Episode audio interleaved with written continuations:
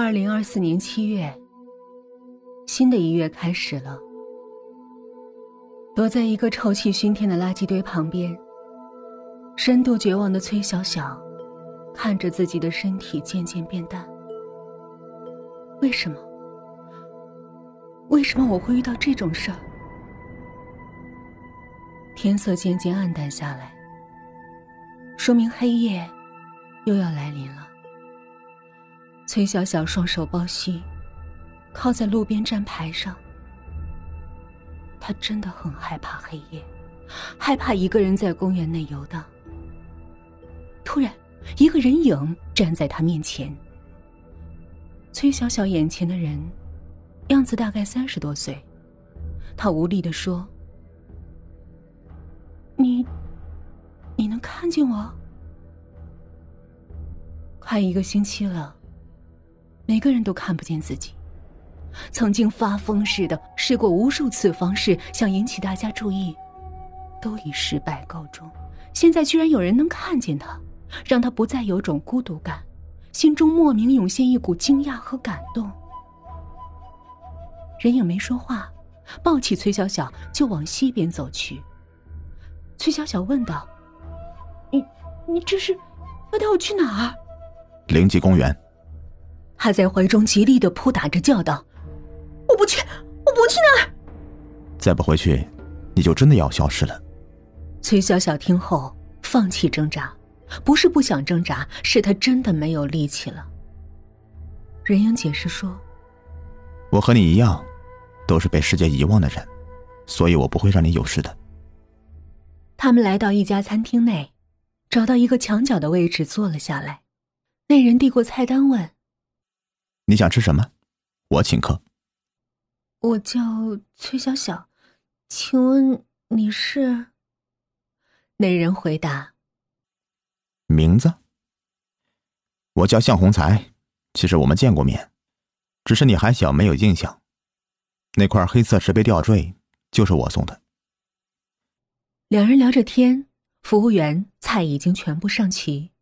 向洪才递过筷子说：“吃吧。”崔小小好奇的问：“他们能看见你？”“能。我们必须要在夜里十二点之前回到公园。如果超过一个星期没有回去，那就会渐渐消失。”餐厅内，前台女孩无聊的盯着每一桌，直到看见角落中的怪异景象：一个男人摆了两双筷子，对面一双筷子浮空的夹着食物。食物到了空中，就突然消失了。前台女孩大叫一声：“鬼啊！”崔小小听后急忙放下筷子，向红才笑了笑：“哼，没事，吃吧。”崔小小以前只听过灵异事件，这次终于自己做了一次灵异事件，算是给别人开了一个小玩笑，但是他却笑不起来。在囫囵吞枣吃完所有食物之后，第一次体验到这些食物的珍贵。他这一个星期以来，每天都是在垃圾堆里找吃的，和狗抢食物。以前在家，每次吃剩菜剩饭都是直接倒掉，现在回想起来真是后悔。如果还能活下去，一定会珍惜每一份食物。两人回到公园。时间是晚上六七点钟，再一次来到公园门口，崔小小心里很不是滋味。一个星期前踏入这里，彻底改变了自己的生活。更可气的是，看见自己男友却搂着别人。经过广场，那块巨大的黑色石碑依然竖立着。向红才经过的时候，居然直接穿越过去。崔小小不以为然的走了过去，砰的头撞了上去。他哎呦一声，向红才才回头问：“怎么了？”“啊这这个石碑。”“石碑？什么石碑？”“嗯，没事我们走吧。”崔小小嘴上虽然说着没事儿，心里却嘀咕：“为什么他看不见？难道是这只眼睛？”穿过小树林，一座巨石假山显现在两人面前。两人走进山洞里，一条黑漆漆的隧道，每隔几米昏黄的路灯。崔小小问道：“这，这是哪儿啊？”鬼屋。从今天开始，我们要在这里工作。你现在这样待在这里是最好的结果。崔小小心里明白，自己现在这样已经算是人不人，鬼不鬼。待在这里吓唬游客，还能有钱挣。在这里过一段时间，自己恢复了就可以出去了。新的一天又开始了，公园内又和往常一样，嬉闹。喊叫声不断，在游客进入鬼屋之后，向红才和崔小小换上恐怖的衣服道具。向红才扮演着一个吸血鬼，而崔小小身体淡化，所以她披了一团白色桌布，脸上戴了一块面具，扮演起幽灵。游客嬉嬉闹闹叫着，两人开始捉弄游客。这时，有一名胆小的女孩子看见，当场就吓哭了。向红才走过去安慰她说。别怕，这是假的。说着，把嘴里的假牙吐了出来。有个胆子大的男生当场就把假牙夺过来，在手中把玩。一个女生走到崔小小的身边问：“哎，你也把衣服扯下来，让我们看看。”“不要，不要！”一声惊呼，但是还是被扯下。女生当场吓瘫坐在地上，嘴里嘀咕着：“啊，里面。”也没有人。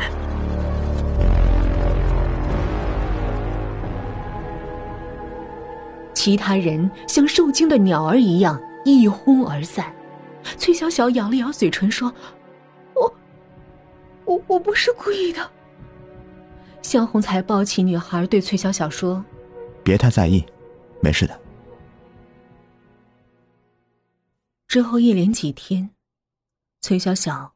都不敢再面对游客，害怕自己把对方吓着，躲在鬼屋隧道的最深处。直到有一天，崔小小坐在一块石头上发呆，有一个小女孩跑了过来问：“姐姐，我不小心迷路了，我我该往哪儿走啊？”崔小小盯着眼前的小女孩说：“我我是鬼，你不怕我吗？”女孩回答。不怕呀，我我爸爸妈妈和我说了，这里都是假的，是大哥哥、大姐姐们装的，所以我不怕。姐姐，你一个人在这儿不孤单吗？要不要我陪你聊聊天呢？崔小小摸摸小女孩的头说：“姐姐不想吓其他人，所以我只能待在这里。”姐姐。有时候，你微笑的去面对事情，事情也会微笑的面对你的。别愁眉苦脸的，这样会不好看的。我以前走路老是摔跤，一次不小心就把右手摔断了，但是我没哭，因为我终于能分清左右了。嗯，不能陪你聊天了，我爸妈叫我了。这时，崔小小看着女孩的离开。微笑面对，我可以吗？一个星期很快过去了，是应该去面对了。崔小小站在公园门口，瞭望着远处，像是被什么吸引过去一样。远处轰隆隆的声音越来越大，一阵清风飘过，巨大黑暗的云朵遮盖了整个公园。天开始下起微微细雨来。他突然快速的往前走去，转过一个街道，遇到了他做梦也会梦到的那两个人。对方两个人先是一愣，李宇则问：“你是，怎么和我女朋友长得那么像？”崔小小紧紧挽着李宇泽的手说：“世界上很多人长得比较相同。”也没有什么大不了的，我们走吧。说着，拉着就要离开。崔小小上前就给了李宇泽一巴掌，眼中充满了愤怒，死死的盯着他。哎，你怎么打人呢？林雨泽捂着脸说：“是谁一连几天不联系我？是谁害怕我的眼睛？是谁说永远和我在一起？林雨泽微微愣了很久，吐出几个字：“你是崔小小。”是。自从那次进入公园之后，我就不在你身边，而这个冒牌货却想替代我。好在我得救了，想不到我们还能见面。崔小小一一说着自己的遭遇。我是冒牌货，你有证据吗？因为我的眼睛是独一无二的。崔小小说到一半就愣住了，对面的崔小小拨开了刘海，一只深红色的眼睛正盯着自己。不可能，从来没有人知道我的眼睛，你，你到底是谁？崔小小很平静的说：“我就是崔小小啊，不可能，我是独一无二的。”怎么可能会被人取代？崔小小嘲笑道：“你做不到的，我能做到；你能做到的，我做的比你更完美。你拿什么和我比？”李泽，我们走。李宇泽像是被牵线的木偶一样，穿越过崔小小的身体，随着他离开了。